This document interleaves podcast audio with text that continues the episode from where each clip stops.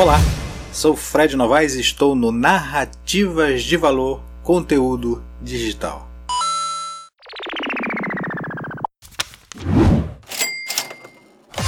Não aceite imitações. Ouça o original.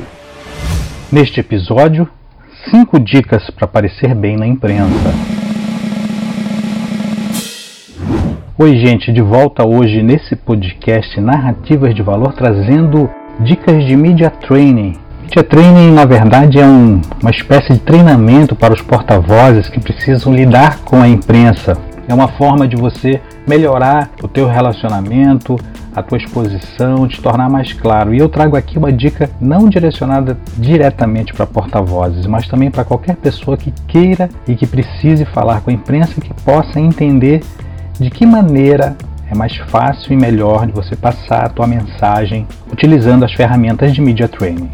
As dicas que eu trago hoje foram extraídas do livro 99 Dicas para Aparecer Bem na Imprensa, livro da jornalista e consultora Áurea Regina de Sá, livro uma publicação da editora Objetiva. Sem enrolação, vamos direto aqui às dicas que eu trago.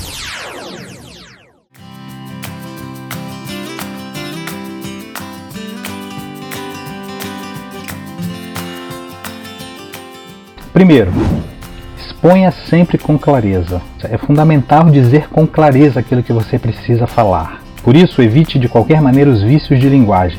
Aquelas expressões que são colocadas geralmente para encher linguiça, geralmente para te ajudar a formular o pensamento de uma frase. Aquilo na verdade, com certeza, veja bem, tipo assim. Da mesma forma, evita aquelas muletas de pensamento, tipo né, é ficar pensando, ah, ah, ficar gaguejando.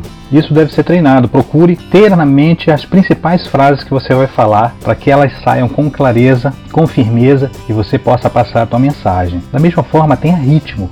Cuide da respiração. Utilize pausas.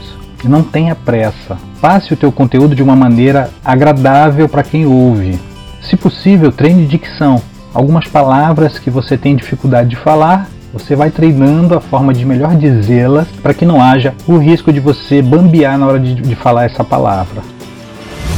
Outra dica importante é variar a vibração e a dinâmica da voz, para não ficar com aquela coisa cansativa. Não é aquela leitura para dormir. Você deve expor com uma dinâmica de voz, falando algumas palavras com uma expressão um pouco mais alta, outras mais lenta. Criar essa, essa emoção, passar essa emoção através daquilo que você fala.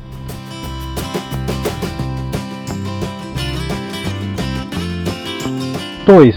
É o cuidado com a linguagem não verbal. Isso é importante porque muitas vezes a gente não percebe que a gente está sempre transmitindo uma mensagem, mesmo quando a gente não está falando. Quando a gente está numa situação de vídeo, por exemplo, numa entrevista para TV, o teu corpo está passando uma mensagem. É interessante até eu trago como um adendo ao livro da Áurea Regina, três livros aqui de dicas para vocês com relação a isso. O primeiro é aquele livro clássico, né, que acho que todo mundo já ouviu falar, que é O Corpo Fala, né, do Pierre Well, Weil e o Roland Tompacol, eu não sei se se pronuncia assim, mas é um livro clássico, é O Corpo Fala, a linguagem silenciosa da comunicação não verbal, em que ele abre bem a nossa mente com relação a como que muitas vezes uma posição de mão, de você colocar é, a, a mão em determinado local, você está transmitindo uma mensagem que não necessariamente você está falando. E tem um outro livro que eu também li e achei fantástico, que é A Linguagem Corporal no Trabalho, do Alan e da Barbara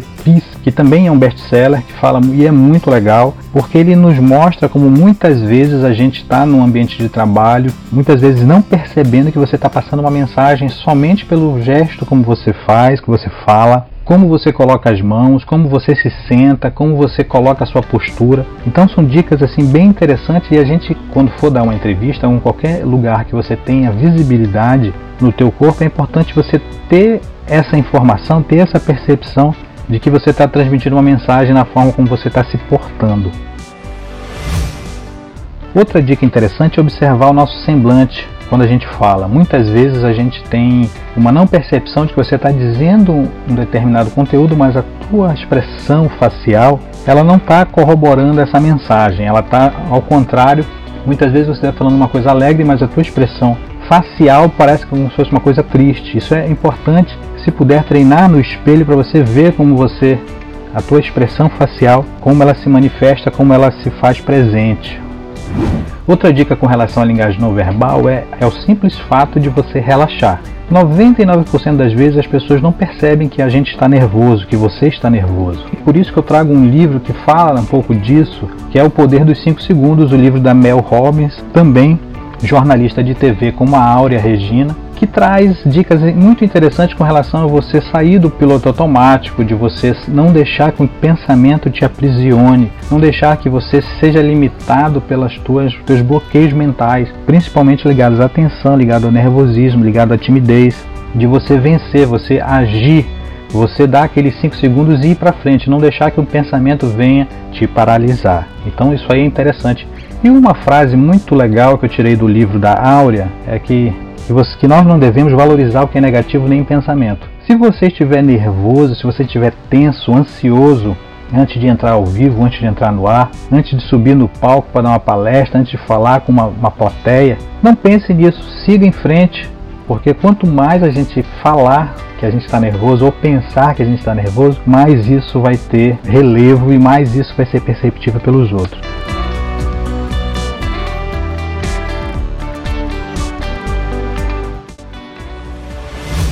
A terceira dica é com relação aos equipamentos, porque geralmente toda entrevista ela é através de um meio, de um equipamento, seja um microfone, seja um vídeo, seja uma câmera, seja, enfim, algum tipo de equipamento de mídia que, que permita a gravação, que permita a transmissão ao vivo. Então é preciso entender um pouco como eles funcionam para que a gente não cometa algum equívoco com relação aos equipamentos. Uma delas é com relação à luz. Geralmente no estúdio tem um excesso de luz para acabar com as sombras e é importante não se concentrar nessa luz para que a gente não pareça que está olhando para o sol, né, com aquela cara assim de quem está precisando de um óculos escuro ou então um bonezinho para ajudar a fixação. É, a gente deve buscar esquecer um pouco essas questões. É a mesma coisa se você está usando um ponto de retorno no ouvido também. Muitas vezes tem um delay quando você está numa ligação na rádio e você está ouvindo a pergunta e também ouve o retorno da rádio. Isso também tem que ter um cuidado porque às vezes dá um tempo, o delay é um tempozinho de atraso para você não ficar com um discurso meio paralisado por conta disso. Não se liga nesse retorno e segue em frente.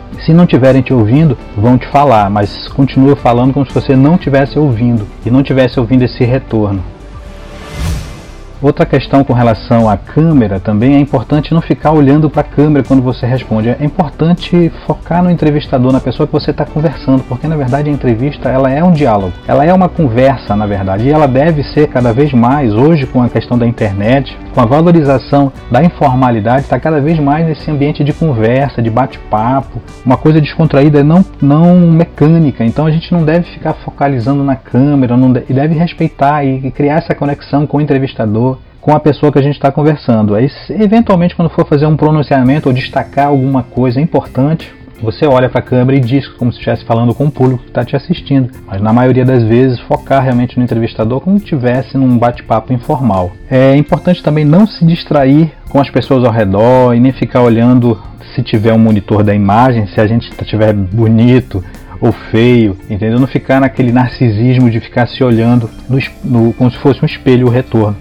A gente já tem o treinamento do espelho para saber mais ou menos como a gente qual é a nossa expressão quando a gente fala. Então a gente deve se ligar naquilo que é importante, ou no entrevistador, nas pessoas que estão presentes lá no debate, ou na câmera quando for a situação de você falar diretamente para a câmera.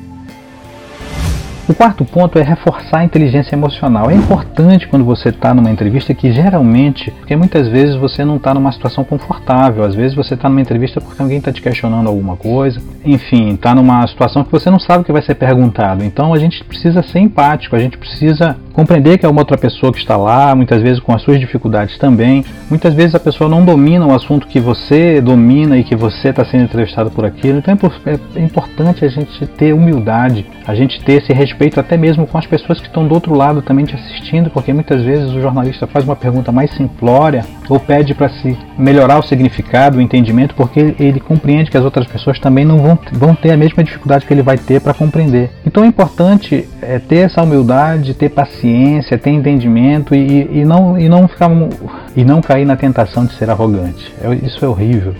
E também não querer, não querer ser chefe do entrevistador, querer dizer como ele vai tem que, tem que perguntar, perguntar com as suas perguntas antes. É falta de ética com relação à atividade jornalística. Então a gente deve respeitar isso. Saber que muitas vezes quando você é, não, não quer responder a determinada situação, você simplesmente não responde, diz que você não é o responsável, que você não tem como responder nisso agora, mas que poderá responder no outro momento com a pessoa adequada, enfim. É preciso ter um repertório de inteligência emocional para que você não necessariamente fique ruim numa situação em que você aparentemente não tem o controle da situação. É, outra coisa também que é importante é não é, ter cuidado na escolha dos termos, para que você não fique pedante, para que você também não caia na questão do jargão, para não ficar uma coisa focada somente no teu nicho, mas que tenha o alcance que geralmente o alcance jornalístico permite que são várias pessoas e não necessariamente aquelas que dominam os termos que são da tua área.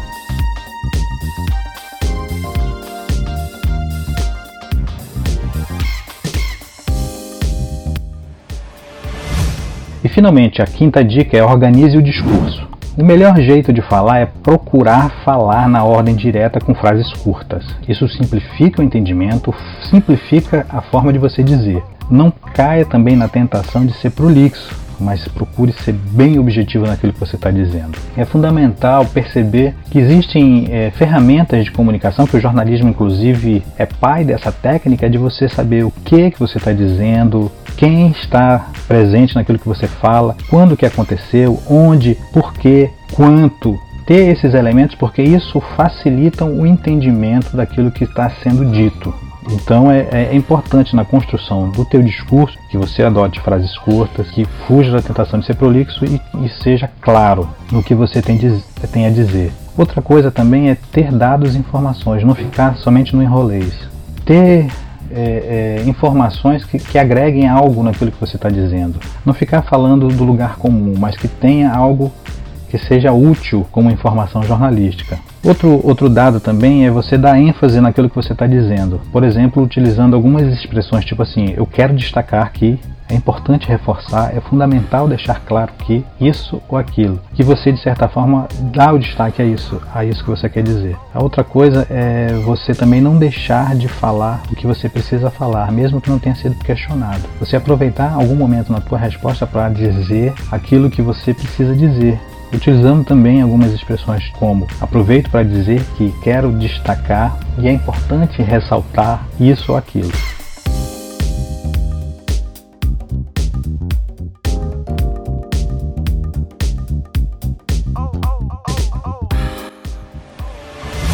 Então essas foram as cinco dicas para aparecer bem na imprensa que destaquei do livro da Áurea Regina de Sá, 99 dicas para aparecer bem na imprensa, da editora Objetiva. Um grande abraço e até a próxima com narrativas de valor, conteúdo digital.